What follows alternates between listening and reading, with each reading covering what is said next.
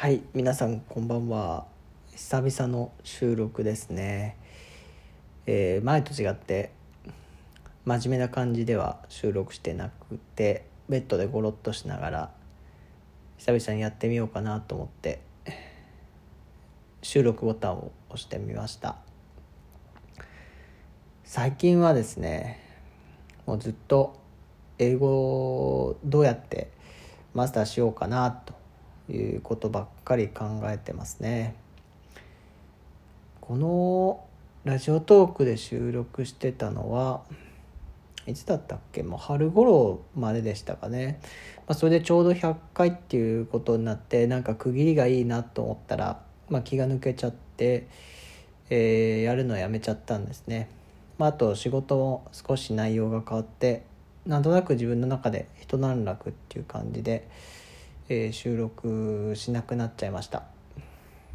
でまあその頃書いた、まあ、言語交換アプリっていうのがすごく英語の勉強になるなっていうことで、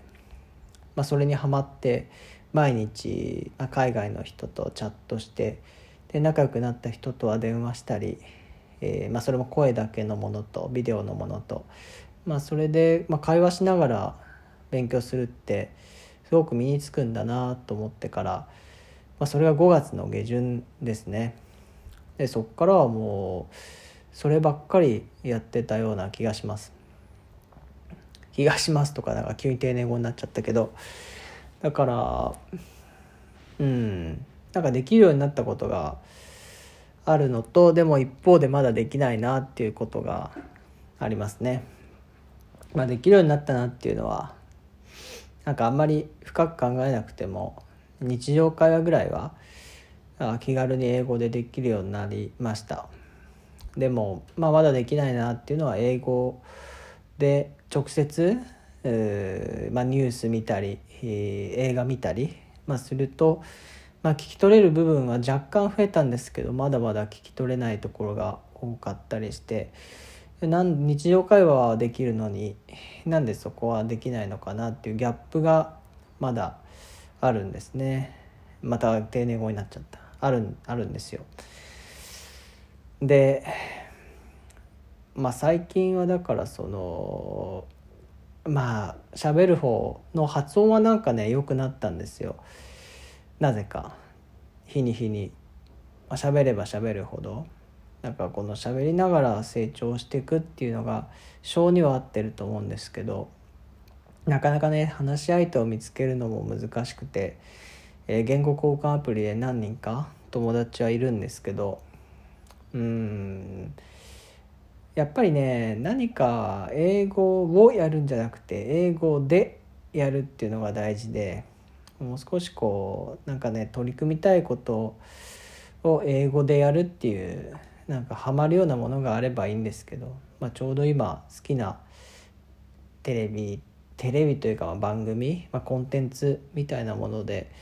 英語でこれっていうものはまないですし、まあ、スポーツだとかなんかイベントとかサークルとか分かんないですけど、まあ、英語でこれっていうのがなかなか見つからなくて、まあ、いろんな面白そうな YouTube 探ったりえー、好きな音楽探ったりするんですけど、まあ、ハマるってとこまでは残念ながらいかなくてまあ堂々巡りしながら、えー、はまはまれるようなもので、まあ、それがたまたま英語で、まあ、やるようなものっていうのがあるといいななんて思いながら、えーまあ、ちょうど半年ぐらい過ぎたっていう感じですね。まあ、でもまあ今ちょっとマイナスみたいな言い方になっちゃいましたけどとは言ってもねやめずに何か英語を見つけられないかって思いながら日々生活できているのは、うん、なんかモチベーションが英語に対してキープできてるんだなと今話しながら思ったんで、まあ、基本的にはいい感じなのかなと思ってます。で最近ではもう勉強っていう感じでもなくなってきてまあ、あらゆる手を使いながら、まあ、飽きないように、えー、英語をやるってよりかはさっきも言った通り英語で何かいろんなことやりながら、まあ、自然な形で身についたらいいなっていうふうに思ってます。で最近、うんまあ、特にいいなと思ってるのがポッドキャストがいいなと思ってて多分知ってる方もいるかもしれないですけどあのケビン Kevin's English Room Room Podcast ってやつなんですけどこれがねこのケビンさんっていうのがアメリカ出身のまあでも日本人なんですよね。日本人。でもまあアメリカで生まれ育って、まあ、英語がもちろん話せて、まあ、その英語がねなんか聞き取りやすいのともう一人その話し相手の、まあ、山ちゃんって方がいるんですけど、まあ、その人は、えー、日本人ででもまあ英語が結構得意で、まあ、発音もどっちかっていうとブリティッシュな感じなんですけど、まあ、それでも、まあ、結構流暢にさ話されてて、まあ、その何て言うんですか日本人が頑張って、えー、話す英語っていうのがやっぱり日本人では聞きやすいんですよね。うん、でしかもブリティッシュな発音でそんなにこうリダクションとかリンキングも、えー、強い感じじゃないので、えー、自分がしどろモードを話すよりやっぱり少し上手ぐらいだと、えー、なんかワードのチョイスとかもそんなに難しい単語をバンバン選ぶ感じでもないですし、まあ、文法も複雑なのやっぱり入れる感じでもないので。なんかすごい聞きやすくてでケビンさんの英語も聞き取りやすくて、まあ、多分ゆっくり話されてるんだと思うんですけど、まあ、その初心者向けの感じのポッドキャストが、えーえー、多分毎日ぐらい収録して配信されてって僕、まあ、あの古いやつから順番に聞いてるんですけど、まあ、それを通勤中にね、えー、聞いてるんですね。だいたい、えー、会社まで歩いて30分ぐらいなんで。で1話10分ぐらいで作っていただいてるんで、まあ、3話分ぐらい、まあ、行きと帰りで、えー、かける2の6話ぐらい、まあ、聞いて、えーまあ、耳を鳴らし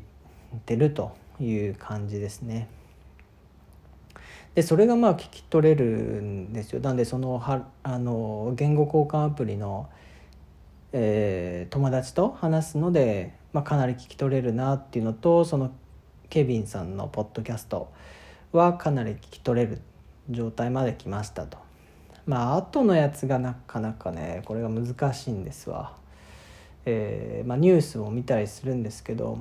まあ、分かるやつは分かるんですけど分かんないやつは全然いまだに分かんないですね。でまあ一個理由だなと、まあ、話行ったり来たりしてあれなんですけど一個原因だなと思ったのはやっぱり単語力があんまりないんでえー、試しにねやってみたら TOEIC の、えー、200点レベルから900点レベルまでねなんかやってるみかんっていうアプリがあって、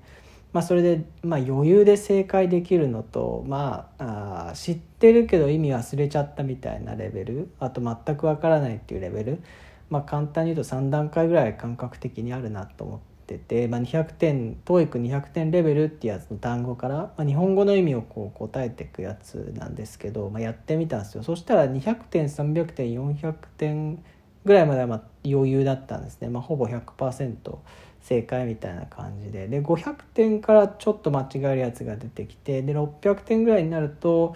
まあ結構もう半々ぐらいみたいな感じ、まあ、知らないやつは知らないっていうので半々ぐらいになっちゃってで700点レベルまで挑戦600点とかの途中ぐらいまでやって、まあ、700点以上のやつはやらなかったんですけど、まあ、要は、えー、単語の意味が分かんなかったり、まあ、聞いたこともないような単語ってそりゃリスニングはできないんででニュースもね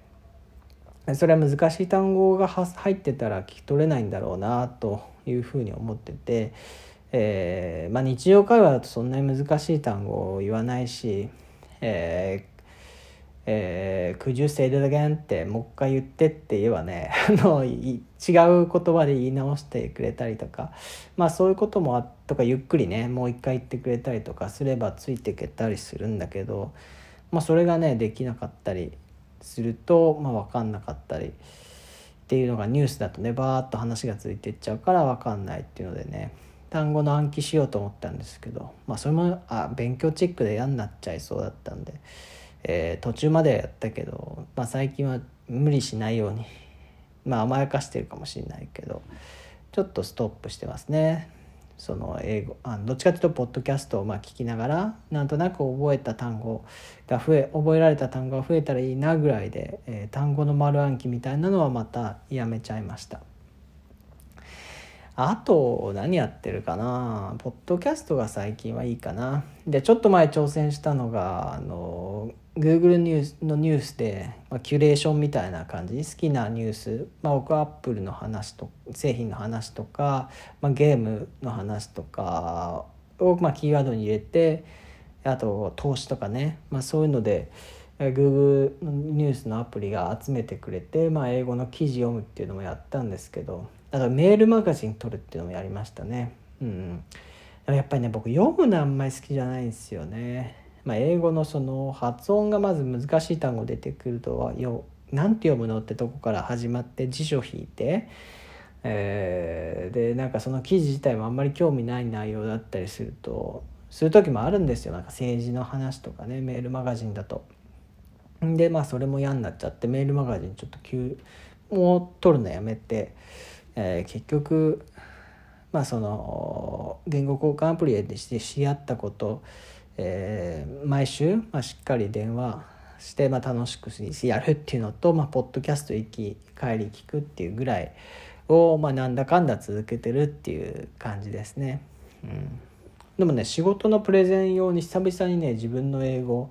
えー、ただ、あの、音読しただけなんですけど聞いたらね発音やっぱめっちゃ良くなっててなんかそれっぽいなっていう風になってたんでもう少し単語力とリスニング力が、まあ、ついてくると、えー、もう一歩上に行けるのかななんて思って、えーまあ、ちょうど半年ぐらいね勉強し始めて経ったんで、えー、今後にも期待っていうところですね。ということで久々の収録でした。ではではまた。